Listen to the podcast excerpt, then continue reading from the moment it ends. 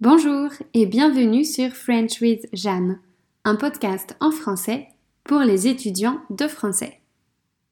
Aujourd'hui, on commence une nouvelle série de podcasts. Cette semaine, et pendant celles qui viennent, je vais parler de cinq livres que j'aime beaucoup et qui ont eu une certaine influence sur ma vie.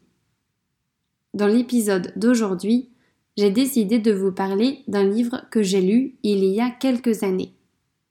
Le titre original, en anglais, est Mindset, The New Psychology of Success. En français, on peut traduire cela par État d'esprit, la nouvelle psychologie du succès. L'état d'esprit désigne la mentalité d'une personne, c'est-à-dire sa manière de penser, de voir les choses. Ce livre a été publié en 2006 et l'auteur s'appelle Carol Dweck. C'est une américaine qui est professeure de psychologie à l'université de Stanford. Elle est l'une des chercheuses les plus renommées au monde dans les domaines de la personnalité, de la psychologie sociale et de la psychologie du développement. Dans ce livre, Carol Dweck démontre le pouvoir de l'état d'esprit. Le livre peut sembler un peu répétitif, puisqu'il consiste en une comparaison entre deux états d'esprit. L'auteur les appelle The Fixed Mindset et The Growth Mindset. Dans mon épisode, je vais utiliser les termes français la mentalité fixe et la mentalité de croissance. Allons-y. Je vais commencer par définir les deux mentalités avant de donner quelques exemples. Alors, la mentalité fixe désigne un état d'esprit où les personnes pensent que leurs qualités et compétences sont figées. Elles ne peuvent pas évoluer.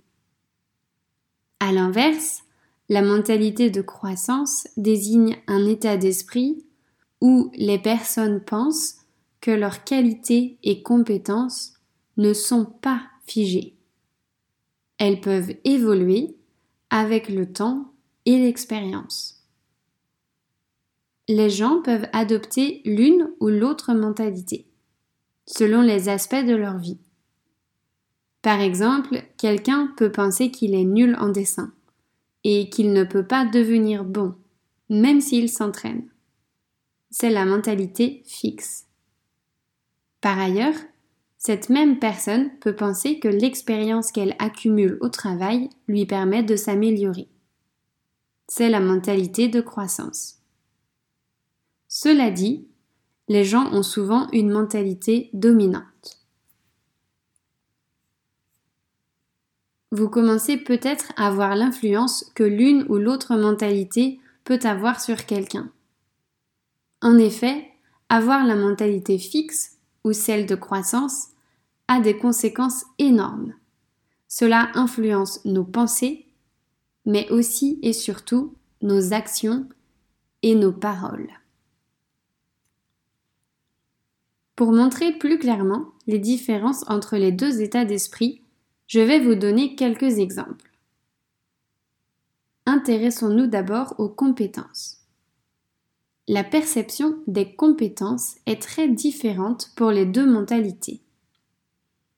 Prenons l'exemple de la peinture. Une personne avec une mentalité fixe pense que ses capacités sont figées. Elle pensera donc Je suis nulle en peinture. C'est comme ça.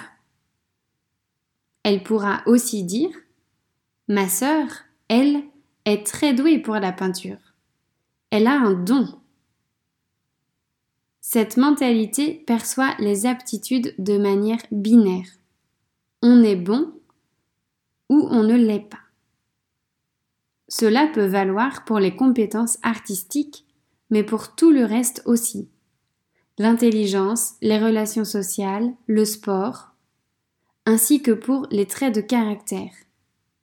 Par exemple, moi, je me suis toujours vue comme quelqu'un de maladroit. Je m'associais à cette idée de maladresse, en voyant cela comme un fait que je ne pouvais pas changer. Avec cette mentalité, les efforts sont inutiles, puisqu'on considère les choses comme des faits immuables. Au contraire, une personne avec une mentalité de croissance verra les choses différemment. Pour la peinture, elle pensera Je ne suis pas très douée pour peindre, mais si je m'entraîne, je vais m'améliorer. Elle pourra aussi dire Ma sœur est vraiment bonne en peinture. Elle a sans doute des facilités, mais elle a aussi beaucoup travaillé pour atteindre ce niveau. Et si elle continue à travailler ainsi, elle va devenir encore meilleure. Vous voyez la différence? Avec cette mentalité, on voit les choses comme des évolutions. On pense que tout peut être amélioré. Les compétences artistiques, l'intelligence, les traits de caractère, les habitudes. Cette mentalité pousse les gens à travailler sur eux-mêmes, parce qu'ils sont convaincus qu'ils peuvent changer. Ils pensent que l'engagement et les efforts permettent de développer leurs capacités. Ces différences sont fondamentales. Les personnes voient les choses totalement différemment selon leur mentalité. Carol Dweck parle par exemple de la perception de l'erreur. Pour la mentalité fixe, une erreur ou un échec est un signe de stupidité.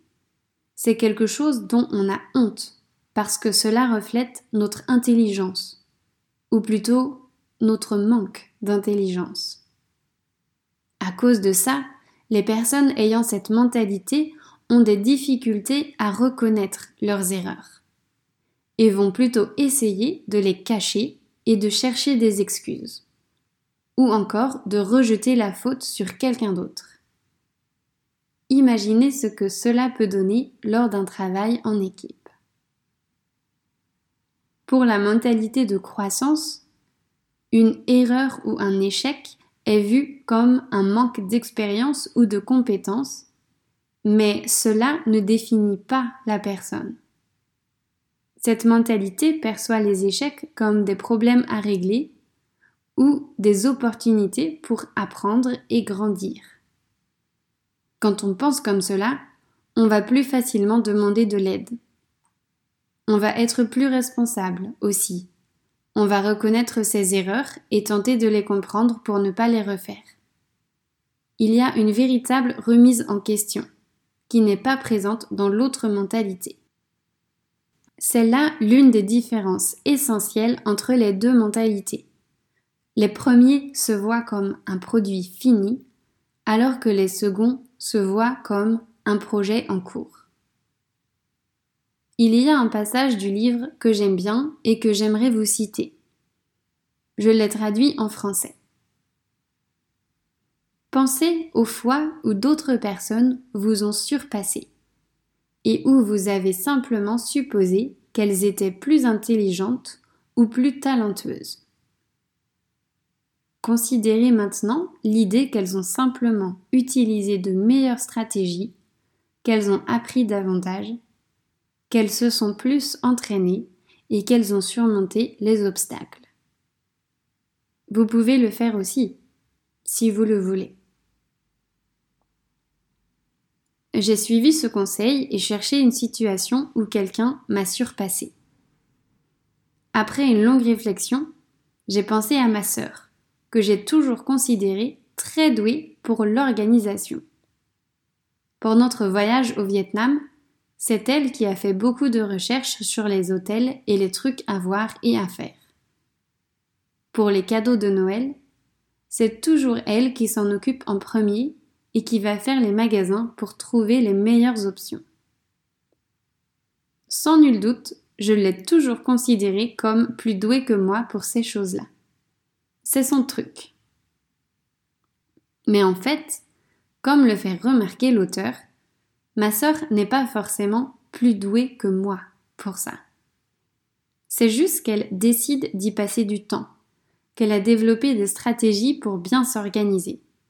Et plus elle s'organise, plus elle s'améliore. si je passais autant de temps qu'elle, et si j'y mettais autant d'énergie, je serais aussi bonne qu'elle. Enfin, je suppose, parce que ma sœur est vraiment une excellente gestionnaire. Dans le livre, l'auteur souligne l'importance de ces mentalités dans l'enseignement ainsi que pour les parents.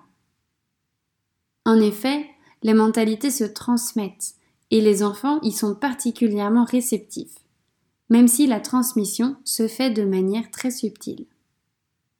Avoir conscience de l'existence de ces deux mentalités est hyper bénéfique quand on a un rôle de modèle pour un enfant et qu'on veut lui transmettre la mentalité de croissance. Ainsi, dans le livre, l'auteur donne quelques pistes sur comment encourager cet état d'esprit. Pour amener un enfant ou un ado ou un adulte à adopter la mentalité de croissance, Carol Dweck propose de mettre en valeur les efforts, la détermination et l'énergie qu'une personne a investi dans une tâche. On peut dire, par exemple, J'admire tes efforts pour terminer ce travail. Ou encore, tu as montré une grande détermination pour réussir ce projet difficile. L'objectif est de montrer à la personne à quel point elle a grandi intellectuellement grâce à son travail. C'est aussi de lui montrer que les tâches qui paraissaient difficiles avant sont devenues beaucoup plus faciles grâce à la pratique et à la discipline. Ce que j'ai trouvé utile, c'est que l'auteur a aussi donné des exemples de phrases qui peuvent encourager la mentalité fixe. Cela arrive quand on met en valeur l'intelligence ou le talent d'une personne. En disant par exemple Tu as vraiment du talent. Ou encore C'est naturel pour toi. La manière dont on présente les choses a une importance capitale. Si, après un travail, vous dites à un enfant quelque chose comme Tu n'as fait aucune erreur, tu es très intelligent.